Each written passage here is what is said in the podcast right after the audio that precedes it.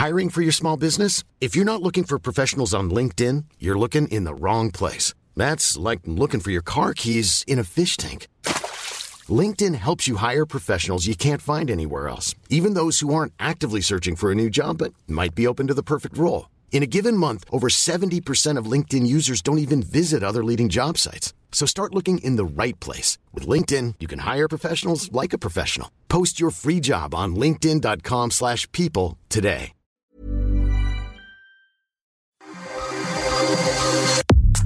Nada más por convivir. Política, cultura y ocio con Juan Ignacio Zavala y Julio Patán. Iniciamos.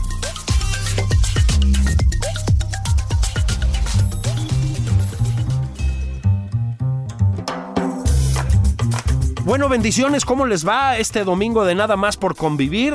¿Qué tal su sábado? Eh, ¿Mantuvieron los principios de austeridad republicana que recomienda el presidente de la República? ¿Comieron como come el pueblo bueno? Este, no sé, la ayuda gordita, frijolitos, agua, agua, agua de jugo de caña, piña miel, o se dieron a las extravagancias neoliberales. Es domingo de nada más por convivir. Ya saben que son días que dedicamos a platicar con gente importante, gente de peso, gente con presencia en la opinión pública. Pues gente que protagoniza, vamos a decirlo así, la vida pública en este país.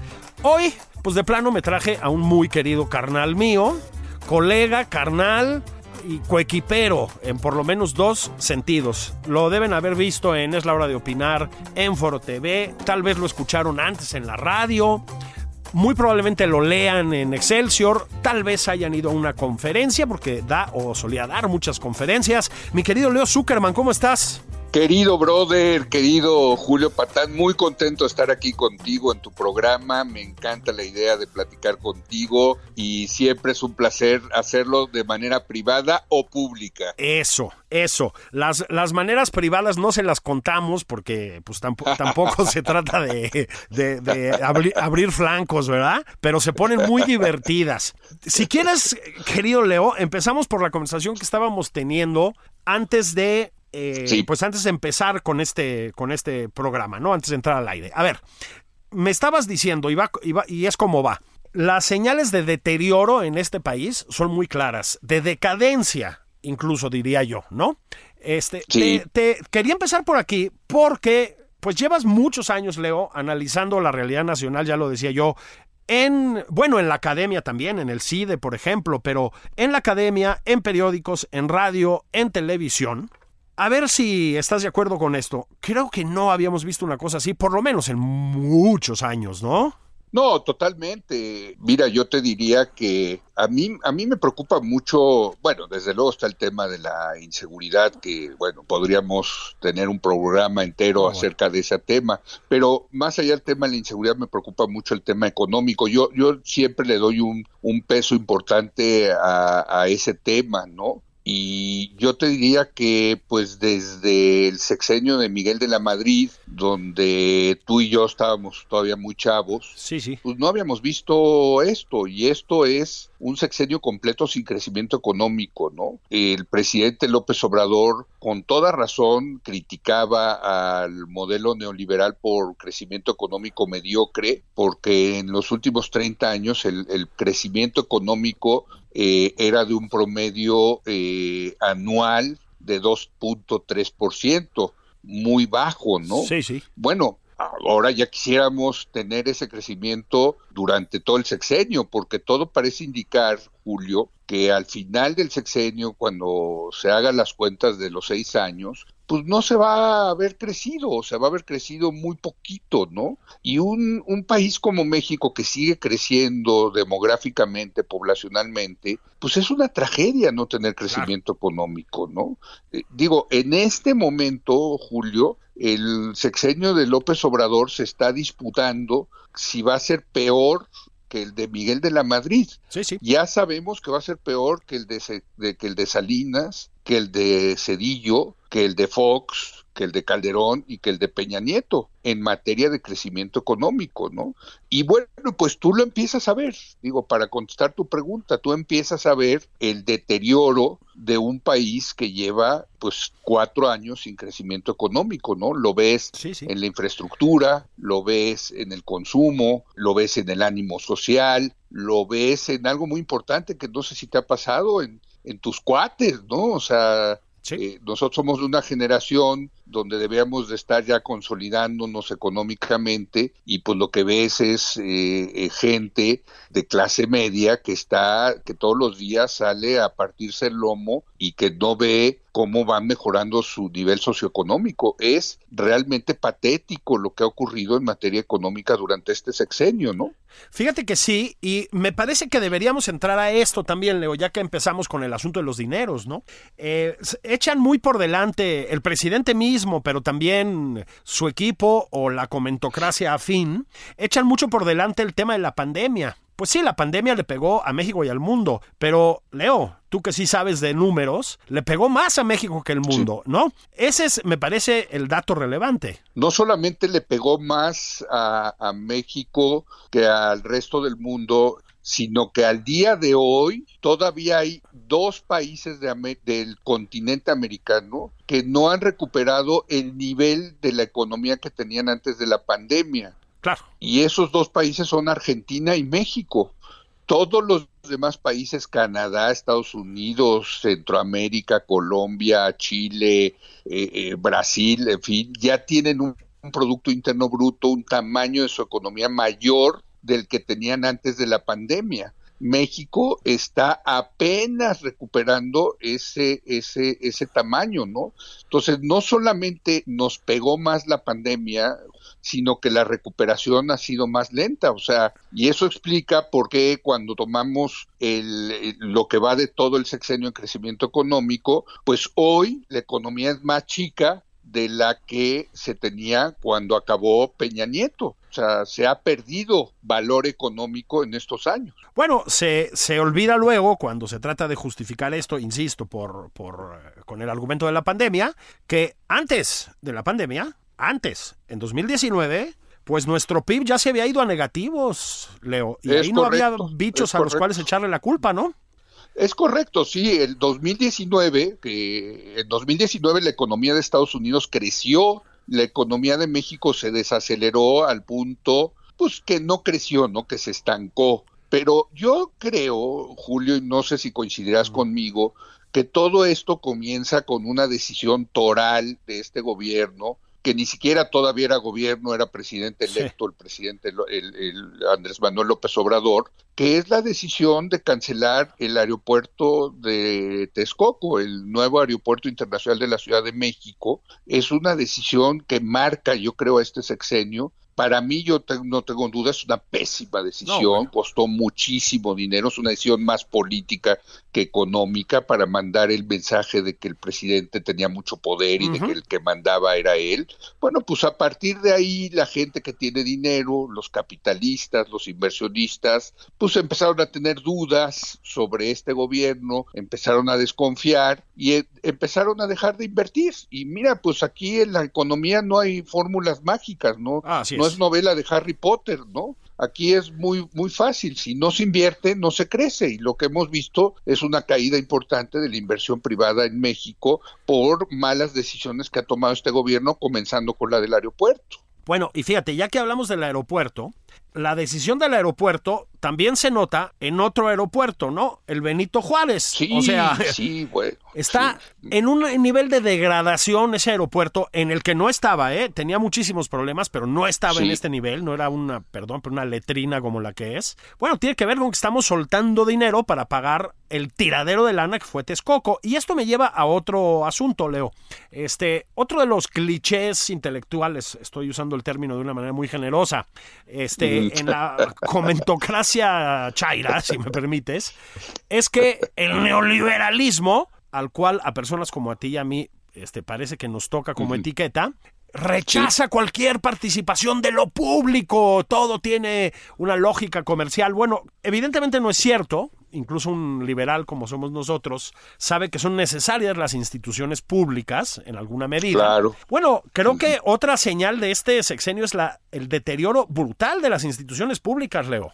No, bueno, impresionante, porque tú decías Tú preguntas cómo en la presentación de tu programa cómo va la austeridad republicana. No, pues ya estamos en la pobreza franciscana, más bien, ¿no? En palabras del propio presidente, eh, el deterioro de las instituciones del Estado ha sido eh, brutal porque han tenido que echar mano a dinero de todos lados, cortando por todos lados, podando por todos lados las instituciones públicas para financiar sus programas sociales, que por cierto, en eso sí son buenísimos, ¿eh? Ah, en eso de repartir dinero a cambio de eh, votos electorales, ahí sí eh, lo que han demostrado es una gran maestría, una gran experiencia, ¿no? Lo hemos visto, pero sí el deterioro de las instituciones públicas es brutal, brutal. ¿Y sabes eh, dónde más lo vemos? En la educación y en la salud.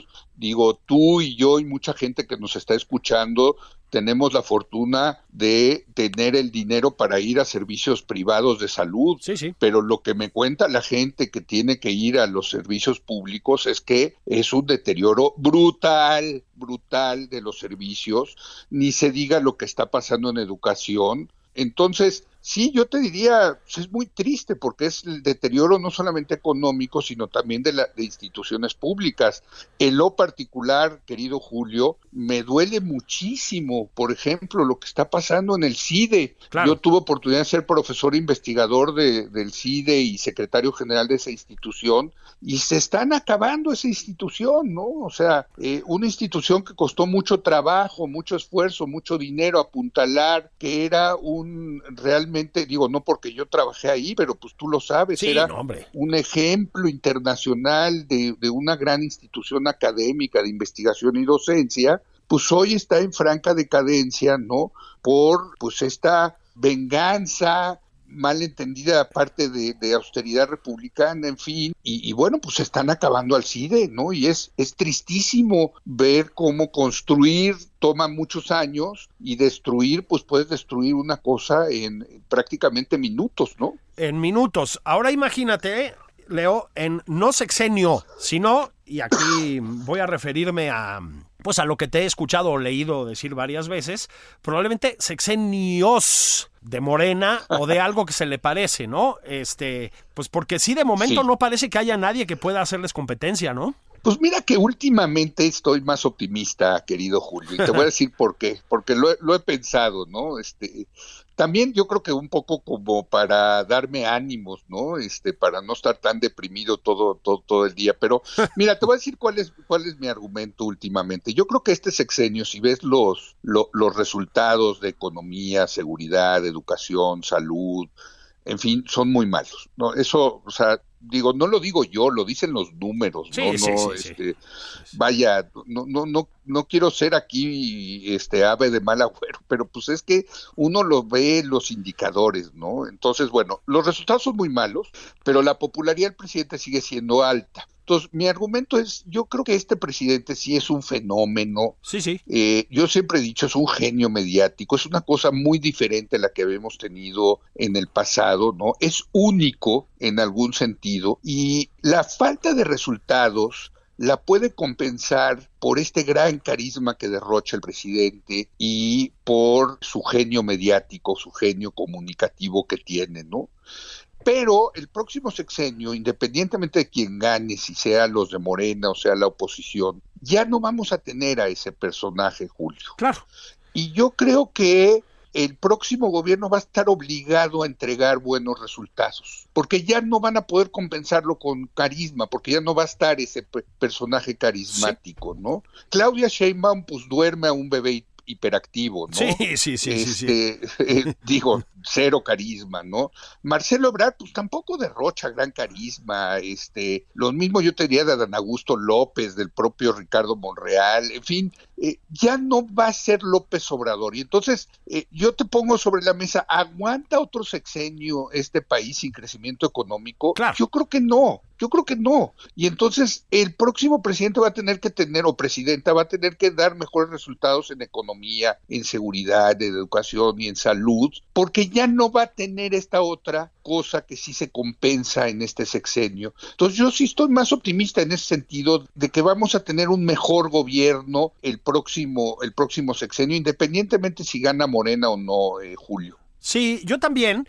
Yo eh, platicaba en este mismo espacio hace, hace poco con Juan Ignacio Zavala que Sí. Se le repite mucho, la oposición no tiene candidatos. Pues no, la oposición no tiene candidatos. Y Morena tampoco. Es decir, ese es el tema. Sí. Ese es el tema, ¿no?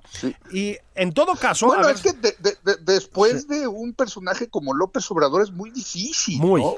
Muy, muy difícil que haya un personaje como él, porque, y- insisto, es un personaje único, eh, un fenómeno en muchos sentidos, muy interesante de, de- de- de analizar, desde ¿Cómo no? luego. Sí, cómo no, claro, claro. Y creo además, a ver si, miren, nos estamos poniendo optimistas, Leo Zuckerman y yo, para que vean, sí, ¿eh? sí, Estamos, sí, claro. incluso creo que Es domingo. Es domingo, exacto. Incluso creo, Leo, que casi, casi cualquier candidato que saque la 4T, a ver, entendiendo que es poco probable que sea Fernández Noroña o algo así, Ah. ¿no? Este, casi cualquiera, es difícil que tenga un gobierno tan devastador como este, ¿no? Creo que es gente más pragmática, más, eh, más cerebral, pues. Sí. Pues mira, yo te voy a decir, Claudia Sheinbaum, creo que no ha hecho una mala labor en la, No, en la capital, ¿no? Si tú ves el, el- el gabinete de Claudia Sheinbaum en la Ciudad de México, es mucho mejor que el que tiene el presidente Claro. en el gobierno federal, ¿no? Son gente profesional, técnicos que han hecho pues buena labor, ¿no? En, en- en- en- muchas de sus áreas. Te destaco dos, ¿no? Este Omar García Harfuch Sí, sí. ha hecho una gran labor en seguridad en la capital, ¿no? Es un poli de verdad, ¿no? Así es. Cosa que en, en México no abunda, No, ¿no? Al revés, es muy escaso, ¿no? Este, y mi amigo, yo creo, Andrés Layú, y te digo que es mi amigo porque es mi amigo Sí, y fue mi colaborador, tú sabes, muchos años en la hora de opinar, pues creo que han hecho también muy buena labor en el términos de la movilidad, de- del transporte público, ¿no? Este, lo que está haciendo en la línea 1 del metro, los del cablebús, en fin, los metrobús, en fin, yo creo que hay gente mucho más seria. Yo creo que este gobierno de Claudia Sheinbaum ha sido mucho mejor Sí. que el de Miguel Ángel Mancera eh, hace el pasado, ¿no? Ni se diga de Marcelo Ebrard, que es un político profesional, Claro. que tiene muchas tablas, ¿no? Este, que es de la escuela de Manuel Camacho, ¿no? O sea, son gente más seria, ¿no? Adán Augusto, pues sí es un político más, eh, más local, más de Tabasco, eh, y que ya estamos viendo que está llegando rápidamente a sus límites, ¿no? Así es. Ya, ya, ya, ya lo agarraron esta semana con el yo no confío en usted. Sí, sí, señora", que ¿no? fue brutal, ¿no? Digo, es una frase que le va a costar mucho políticamente, yo creo, ¿no? Y mira, yo no qui- quiero que dejar afuera de la lista a Ricardo Monreal, que es otro Claro. político profesional. Uno puede, te puede gustar o no Monreal, pero ya fue gobernador de Zacatecas. Sí, hombre. Tiene una gran experiencia de, de, de legislativa, ¿no? Entonces, en ese sentido te quiero decir, yo creo que sí, ya, ya vamos a tener gobernantes si son de Morena, que creo que son, eh, que, que, que van a tener más esto que le urge al país, que es una mayor gobernabilidad, una mayor capacidad de resolver problemas públicos. Sí. Julio.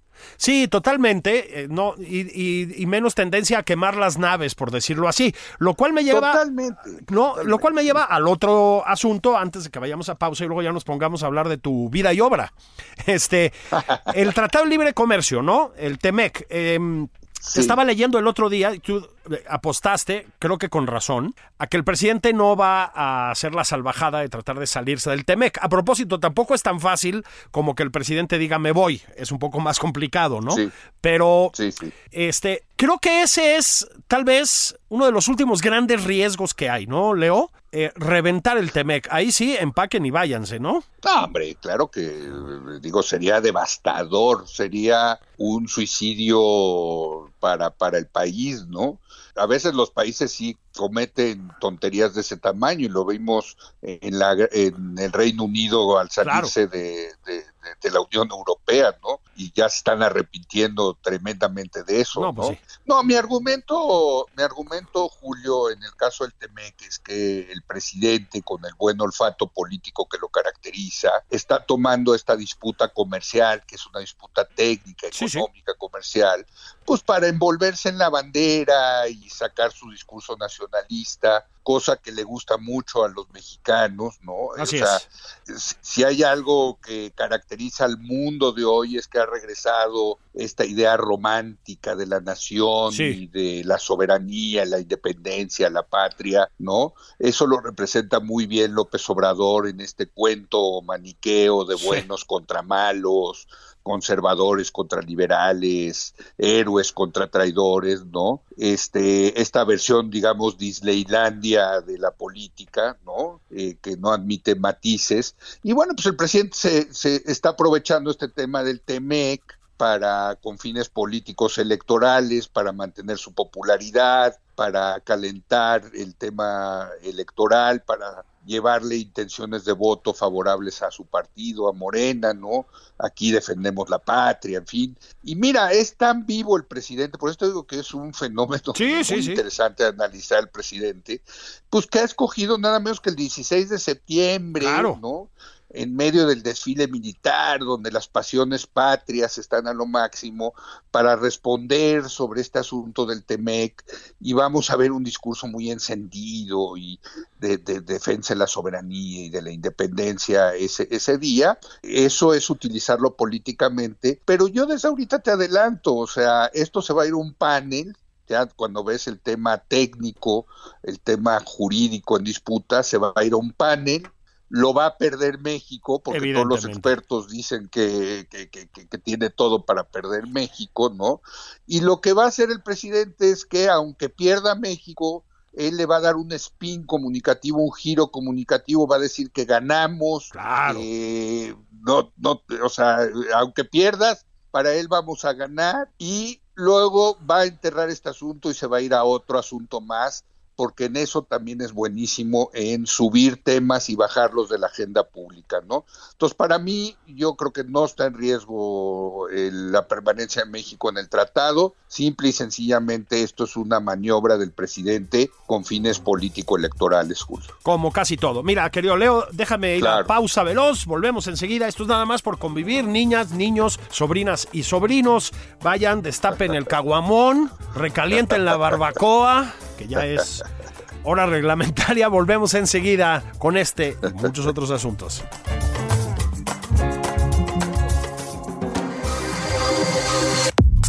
Esto es Nada más por convivir, una plática fuera de estereotipos con Juan Ignacio Zavala y Julio Patán.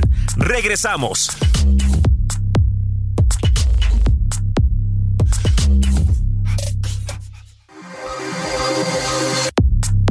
Ya estamos de regreso en Nada más por convivir. Aquí Juan Ignacio Zavala y Julio Patán.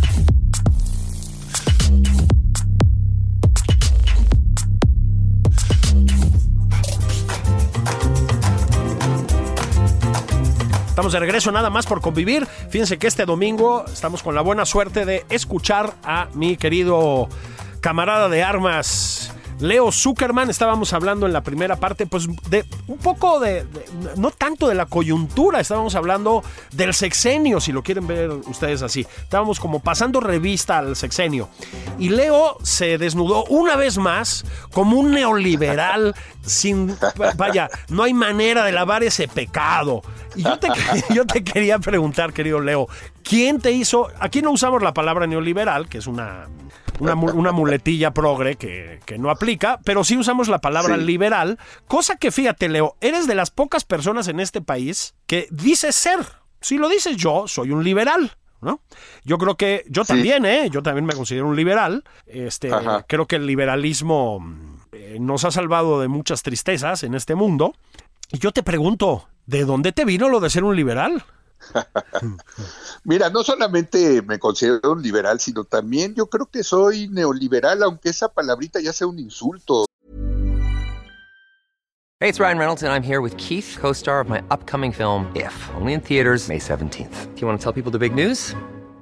All right, I'll do it. Sign up now and you'll get unlimited for $15 a month in six months of Paramount Plus Essential Plan on us. Mintmobile.com slash switch. Upfront payment of $45 equivalent to $15 per month. Unlimited over 40 gigabytes per month. Face lower speeds. Videos at 480p. Active Mint customers by 531.24 get six months of Paramount Plus Essential Plan. Auto renews after six months. Offer ends May 31st, 2024. Separate Paramount Plus registration required. Terms and conditions apply if rated PG.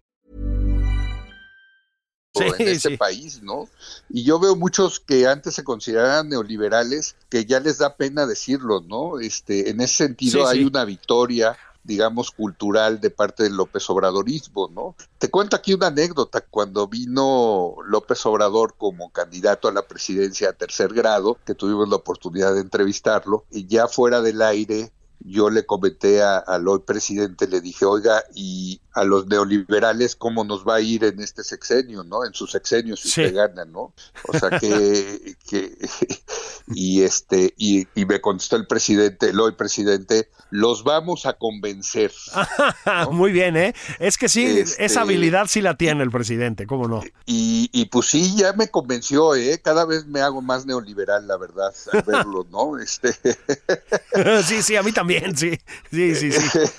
Sí. Porque mira, yo yo, a ver, cuando yo digo que soy eh, liberal o neoliberal, lo que estoy pensando es que yo estoy a favor de la economía de mercado. Yo sí me tocó, como a ti, todavía crecer en un país con mucha presencia del Estado en la economía. Claro.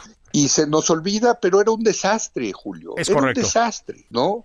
Este, por ejemplo, la compañía de teléfonos que era, era pública, pues conseguir un teléfono era una verdadera acto de heroísmo, ¿no? Sí, dos años. Este, Dos años. Bueno, y muchas veces había que pagar corrupción, dinero, y no, este, los trámites burocráticos eran terribles, poner un negocio, en fin, eh, eh, se nos olvida ese México estatista, ¿no? Y hoy hay una gran reivindicación a una mayor intervención del Estado en la economía, pero se nos olvida que, que, que y, yo siempre tengo esa discusión con nuestro amigo Javier Tello, ¿no? Que, que, una cosa es el Estado teórico y otra cosa es el Estado en México, ¿no? El Estado práctico, sí, sí, sí. que acaban siendo una bola de burócratas y de sindicatos que acaban siendo los beneficiarios de esa intervención del Estado en la economía, ¿no? Cuando el presidente, por ejemplo, dice que defiende a Pemex y a la CFE, pues ¿quiénes son los beneficiarios de ese monopolio público en electricidad y en petróleo? Pues son los burócratas, los contratistas de Pemex y los sindicatos y el sindicato de Pemex. Esos son los que se llevan la tajada de león, ¿no? Este, amén de que eh, pues la verdad la economía de mercado funciona mejor que, que, cualquier otra. Tan es así que hoy por hoy no hay una alternativa a la economía de mercado, ¿no? El presidente lleva cuatro años eh, criticando al neoliberalismo. ¿Y cuál es la opción del presidente López Obrador? ¿Cuál es su plan? Pues ha hablado de una cosa que era muy etérea que se llama economía moral, que no es nada, ¿no? Entonces, bueno, mira, te lo digo rápidamente, yo estoy a favor de la economía de mercado y estoy a favor de las de todo tipo de libertades. Yo estoy a favor de que las mujeres puedan decidir voluntariamente si, eh, eh, si, detienen o no un embarazo, ¿no? Sí, sí, sí. Eh, yo estoy a favor de la legalización y regularización y regulación de las drogas. Yo estoy a favor de los matrimonios entre personas de diferente sexo. En fin, todas esas libertades. Yo estoy a favor de la libertad del individuo. Esta cosa de, prohibir las cosas me parece terrible, ¿no? Muy propia del ser humano, ¿no? Tú darle poder a una persona, ¿no? Decía Ibargüengoitia que tú y yo Este, admiramos, ¿no? Me acuerdo que tenía un artículo del poder que se llama creo que el poder de la cadenita, ¿no? Que es eh, toda esta gente que sube y baja la cadena en, ¿no? Este, ah, para dejar pasar un coche o no, y, se vuelven poderosísimas con su cadenita, ¿no? Sí, sí. Este, en fin, eh, yo soy un liberal, me, me considero un liberal, eh, tú me preguntabas cómo me formé como liberal, y yo te dije, te, te, te lo comento, pues fue un proceso, largo proceso que empezó en la universidad y de leer muchas novelas y muchos libros y de ver la realidad y el fracaso que nos tocó todavía a ti y a mí de ver el proyecto colectivista del socialismo, del comunismo en países como Cuba, en la Unión Soviética, en fin, ¿no? soy liberal porque me di cuenta del gran fracaso que fueron esos proyectos, Julio. Pues sí. digo, es que fueron un proyecto, es que siguen siendo un, un fracaso. En Claro. Cuba es un gran fracaso. Es un fracaso dolorosísimo, ¿no? Y los países que, dolorosísimo, que- que- dolorosísimo. que medio salieron de ahí, caso de Rusia y etcétera, siguen pagando un precio muy alto, a mí me parece, ¿no? Desde muchos puntos de vista. Es una... Pues mira, ve, ve, ve, Ah. ve a los cubanos que han migrado a Estados Unidos, a México, eh, gente muy trabajadora, con tesón. Nosotros conocemos a muchos. ¿no? Y la verdad es una desgracia que tengan que salir de su país para poder desarrollar sus habilidades, sus oportunidades, ¿no? Sí, sí. Y, y, y, y me van a, muchos me dicen, bueno, pero aquí también en México, ¿no? Se van mucha gente porque no hay oportunidades. Pues tienen toda la razón. ¿Y, y, a dónde se van? Pues se van a- al país, uno de los países más liberales que hay, que es Estados Unidos. Sí, ¿no? exactamente. No, o sea, no se van a Cuba, ¿eh? Así no es. se van a Corea del Norte. Exacto, se van a donde hay todavía más libertad de mercado, ¿no? Que sería, y, y de las otras libertades también, por supuesto. Sí, abs- absolutamente. Estabas diciendo, bueno, esto empezó en la universidad. Bueno, es que tú tienes Sí. una trayectoria académica, Leo, que al presidente le debe encantar también, ¿no? Este, empezaste en el Colmex, ¿no? Eh, empecé, sí, estudié la licenciatura, en aquel entonces se llamaba de Administración Pública en el Colegio de México, donde tuve grandes, grandes maestros, eh, sobre todo, pues muy liberales también en, en- en lo- los buenos maestros que- que tuve. Luego tuve la fortuna, eh, querido Julio, de hacer una maestría en la Universidad de Oxford, en- en Inglaterra. Y, y luego pues ya me fui a hacer otra maestría y a la postre el doctorado en la Universidad de Columbia en Nueva York. Eh, yo eh, vengo de una familia de clase media, eh, pues que nos pegó durísimos las crisis económicas de los ochentas. No te quiero decir que nos hicimos pobres porque sería una, una exageración, pero sí nos empobrecimos importante eh, y, y para mí eh, pues la educación sí ha sido un, un vehículo, un mecanismo para, eh, pues, de movilidad social, ¿no? Para ser lo que soy hoy en día, ¿no? Entonces me choca cuando el presidente habla de esa clase media aspiracionista que sale y se va a universidades, eh, a universidades en el Sí, extranjero a estudiar. Hombre, perdón, pero este, pues eh, eh, yo tengo, ahora sí que yo tengo otros datos, ¿no? Este, eh, yo creo al revés que, que esa, esa gente con aspiraciones, que estudia, que le echa pues tamaños, vamos a llamarlos, ¿no? Este, y, y, y por cierto, y que se jode muchos años. Ah, ¿no? sí, sí. Este, porque pues, o sea, todo esto se dice rapidito, pero es, es, es, es mucho esfuerzo, ¿no? Este, y, y, y, bueno, eso paga, acaba pagando, acaba teniendo beneficios, y, y en ese sentido, pues sí, este, eh, yo estoy absolutamente a favor de que la gente salga, estudie, le eche ganas, tenga misión, Claro. este, en fin, pues, claro que sí, ¿por qué no? ¿Alguna vez te tentó, Leo? Bueno, estuviste, ya, ya lo dijiste, estuviste en el, en el CIDE, dirigiste incluso Sí, el sí, CIDE. sí. ¿Te, ¿Te tentó, consideraste, calibraste dedicarte pues exclusiva o casi exclusivamente a la academia? Pues mira, es que yo tengo una, una biografía en ese sentido muy rara porque trabajé algunos años en el gobierno, también trabajé algunos años en la, en la iniciativa privada, y luego derivé hacia la academia y finalmente, pues como tú sabes, ahora estoy en los medios de comunicación, ¿no? Así es. Eh, entonces he pasado por varios lados, ¿no? He visto eh, cómo se trabaja, cómo el tipo de ambiente que hay en diversos, eh, en diversos sectores de la economía. Y, y, a mí me gusta mucho la academia, ¿no? Este, creo que tiene grandes, grandes ventajas, pero la verdad nunca acabé de verme como un académico de tiempo completo, sí. Julio, ¿no? Este, eh, amén de que las grillas en la academia son durísimas, ¿no? Este, decía Henry Kissinger en sus memorias, ¿no? Él fue también académico, como tú sí, sabes, sí, ¿no? Sí, sí, sí, sí. Que, que el, el, trabajo más duro que tuvo eh, fue como director de la División de Estudios Políticos de la Universidad de Harvard, ¿no? este, y mira que él fue secretario de Estado. Sí, no, bueno. Y, sí y estuvo en la asesor grilla, de nacional del presidente. Nixon, ¿no? Este, y decía, no, uf, el peor, el peor este trabajo que tuve, el que me costó trabajo fue eh, eh, esto de administrar los egos en la academia, ¿no? Este, y, acuñó esa, esa frase muy, este, eh, muy famosa que decía que la, la política en la academia es brutal porque lo que está en juego es muy poquito. Exacto, sí, exactamente.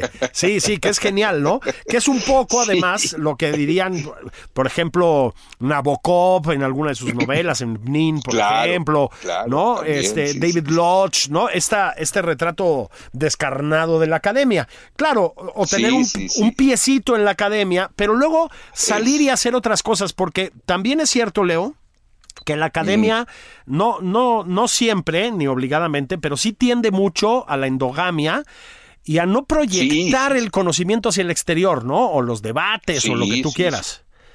Sí, no, totalmente. Sí, es la famosa Torre de Marfil, ¿no? Claro. Este, yo recuerdo, hijo, recuérdame cómo se llama el, el premio Nobel de literatura que es de Sudáfrica, se me fue ahorita el nombre, este, que, que escribió una gran novela eh, donde retrata perfectamente la, el tema de la academia y las envidias y las ambiciones y no, este, y, y- y en ese sentido, eh, yo te diría, efectivamente la academia puede ser muy endogámica y muy dura porque los chismes, las, las grillas, en fin.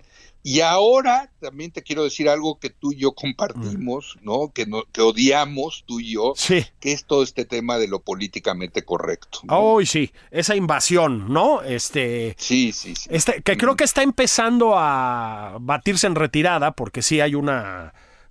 Me gustaría pensar que una contraofensiva del sentido común, ¿verdad? Este, y de las libertades, pero que es terrible, ¿no? Es terrible porque Sí, además sí. desemboca incluso en cacerías de brujas y. y- No, esto de la política de la cancelación, ¿no? De ya Exactamente. no poder hablar, ¿no? Esto que decía el gran comediante de Estados Unidos, Jerry Seinfeld, que ya no puede ir a dar, ¿no? Un show en una universidad porque le chiflan, ¿no? Sí, Porque, sí, sí, sí. Digo, este, y, y no hay una comedia más fresa que la de Jerry Seinfeld, Eh, ¿no? Totalmente. Este, O sea, totalmente. Más, más, más, más, más de a pie de calle, digamos, ¿no?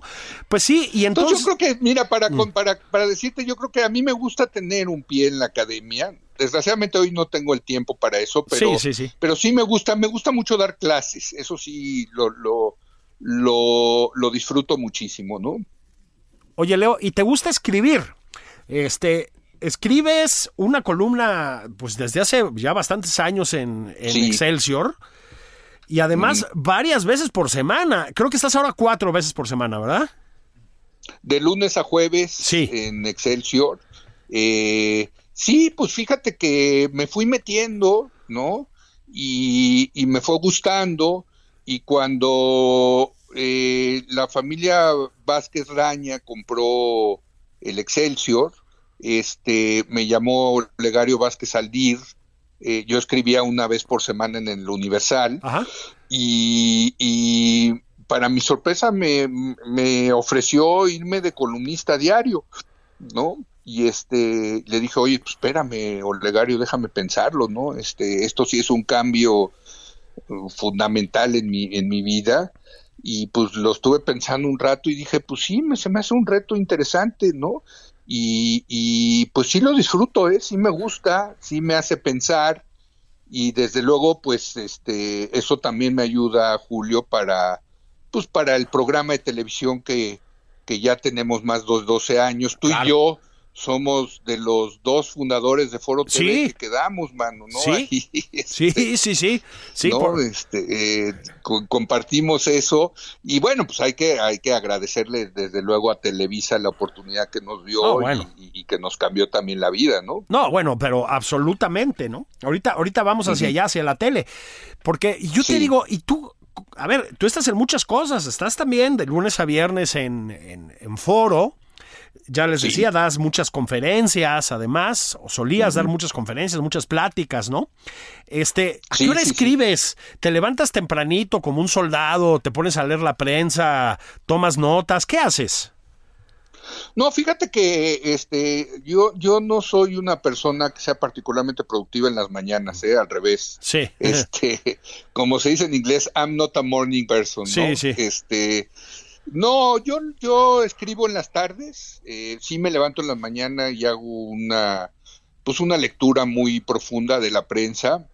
Este, hasta la jornada leo, imagínate. No, ¿así? sí, ¿Así sí, de columna claro. de Pedro Miguel y todo? No, no, claro, sí, el astillero diario, sí, sí, sí, pues para ver qué está pensando esa parte, ¿no? Sí, sí.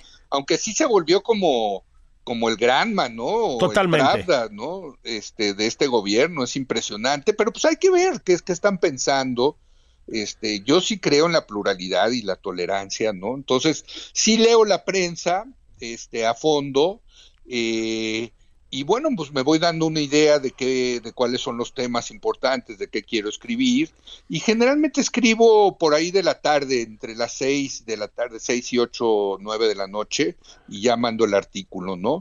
Este, y, y bueno, pues me, como te digo, este es un ejercicio que me permite pensar, ¿no?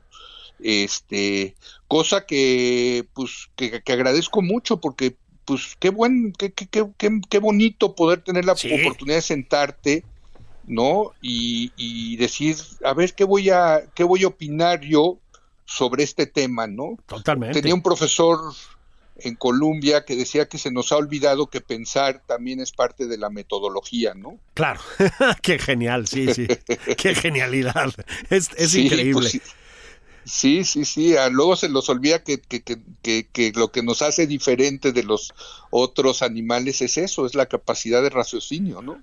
No, pues absolutamente. Y además, escribir por las tardes tiene una ventaja, yo creo, ¿no, Leo? Y es que Sí. este, no puedes agarrar comida larga, ¿no? Con muchos martinis, porque tienes que llegar con cierta cordura a escribir a tu casa, ¿no?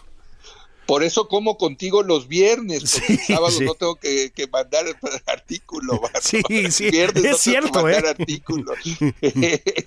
sí, no, no, no. Ya hablaremos un día de las comidas tuyas y mías, cara. Ah, no, no, bueno, sí, son, son extraordinarias, pero sí son de viernes, porque si no, se complica la cosa, ¿no? Sí, viernes martinero, sin lugar a dudas. El viernes martinero. Y bueno, y luego ya lo, ya lo adelantabas, Leo, pues sí, hace ya bastantes años teníamos menos kilos y 2010, más energía. Julio 2010. Sí, sí. 12 años. Pues Sí. no, no sé a ti cómo, ¿verdad? Pero a mí pues me llamó Polo Gómez, al que le mandamos un abrazo allá hasta Florida. Sí, claro. Este, y con el lenguaje florido que lo distingue, ya sabes, ya sabes, ¿no? Empezó con algo, ¿qué onda, patán, cabrón? Vente para acá, güey. Ya sabes, ¿no? Este, que- tengo que decir que no nos conocíamos, o sea, era la primera vez que hablábamos, ¿no? Y bueno, creo que te encanta la televisión, ¿no? Me encanta, me encanta, ¿qué te puedo decir?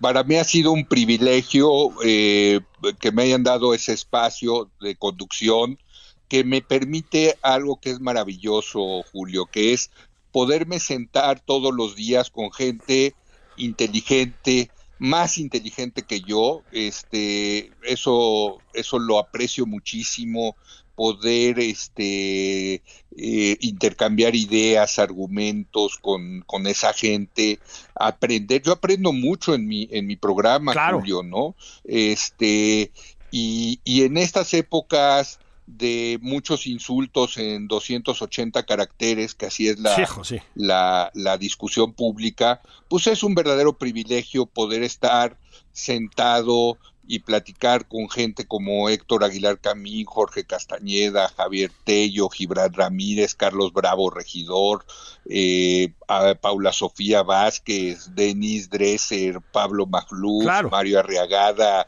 Blanca Heredia, Luis de la Calle, Sabino Bastidas, y, y más y todavía más colaboradores que tengo es realmente una delicia man una delicia yo lo lo qué te voy a decir este eh, ojalá ojalá sigamos más tiempo porque eh, yo creo que la, es la hora de opinar, se ha convertido en un, en un espacio eh, de conversación de la vida pública, pues muy padre, ¿no? Y, donde eh, efectivamente hay discusión y hay intercambio de ideas, en fin, a mí ¿qué te puedo decir? Lo disfruto mucho, pero no voy a decir mucho porque luego no pagan tanto, man.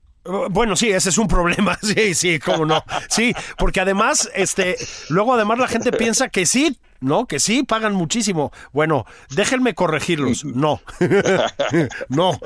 No, mira, no, tampoco nos vamos a quejar. No, no, no, es broma, es broma. Estamos jodiendo aquí. No, sí. no, pero, pero efectivamente la gente piensa que como está uno en la televisión ya se volvió multimillonario. De hecho, tú decías, yo, yo doy muchas conferencias, cosa que también disfruto mucho, y tengo que decir que desde el punto de vista económico, pues eso es, eso es una actividad que deja mucho más dinero que, que, los medios de comunicación, ¿no? Sí, tal vez los medios hace, hace años eran otra cosa, ¿no, Leo? Pero pues sí. ahora viven en condiciones también mucho más precarias, hay que decirlo. Claro, claro, ¿no? Bueno, también nos ha tocado, Julio, ver la transición de los medios tradicionales, ¿no? Este, ya no es lo que eran antes, ¿no? Este, ya hay mucha competencia, ¿no? Este, las redes sociales vinieron a cambiar mucho esto, ¿no? Este, pero bueno, pues ahí sigue la radio, imagínate, la radio que yo disfruto mucho y que tú también. Puta, me fascina, este, sí, me fascina. Es padrísimo la radio también, sí, ¿qué te puedo decir? Sí, es un medio extraordinario. Sí, porque fíjate que la radio, a diferencia de la tele, eh, la tele es mucho de imagen, ¿no? Exacto. Este, la radio sí, sí tienes que decir cosas inteligentes porque la gente te está escuchando, mano. La tele muchas veces no, no te están escuchando, te están viendo, ¿no? Absolutamente. Y además, Leo, además de eso, todavía pagan por hacerlo. Bueno, no les des ideas, querido Julio, por favor. sí, tienes toda la razón. A ver si te ponemos otra vez a hacer radio, querido Leo. Oye, mientras, Leo, te, te, te, mando un abrazo grande. Este, nos vemos el viernes en la comida que ya acordamos a propósito. Este, claro. Eh, peligrosísima. Y bueno, queda pendiente hablar, por ejemplo, del Cruz Azul o del Real Madrid, pero bueno, el tiempo es esclavizante, ya lo sabes. Sí, sí, sí, sí. Pero ¿qué tal mi Real Madrid? No, bueno. No, bueno, bueno. No, no, no, esta última Champions, qué cosa. Que yo estaba en Madrid, no, lo vi en un bar este, sí. No, no, no, bueno, una cosa, y la, y la celebración en las calles no te puedo explicar, ¿no? No, bueno, es que qué cosa. No, pero ese partido contra el Manchester City sí quedará en la historia, ¿no? Ah, totalmente. Voy a terminar nomás por decir esto, Leo. A nuestro amigo Javier Tello le voy a decir lo mismo que te dijo el presidente a ti. Javier, te vamos a convencer. Gracias, querido Leo. Un abrazote.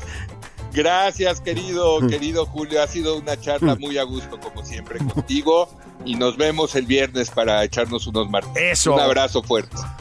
Y abrazos para ustedes. Muchas gracias por estar aquí Nada más por convivir en su edición dominical. Ya saben, hablamos, como decía un maestro mío, sobre el mundo y otros temas, siempre lo repito. Van abrazos, gracias, gracias, disfruten lo que queda de domingo, lleguen con energías al lunes o no como ustedes prefieran. Un abrazo.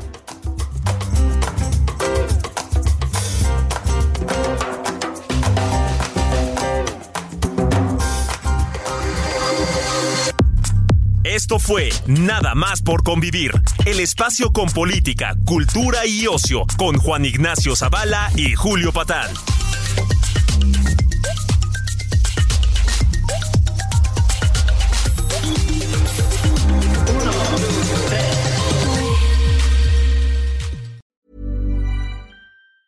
Planning for your next trip? Elevate your travel style with Quince. Quince has all the jet setting essentials you'll want for your next getaway, like European linen, premium luggage options, buttery soft Italian leather bags, and so much more. And it's all priced at 50 to 80% less than similar brands. Plus, Quince only works with factories that use safe and ethical manufacturing practices. Pack your bags with high-quality essentials you'll be wearing for vacations to come with Quince. Go to quince.com slash trip for free shipping and 365-day returns.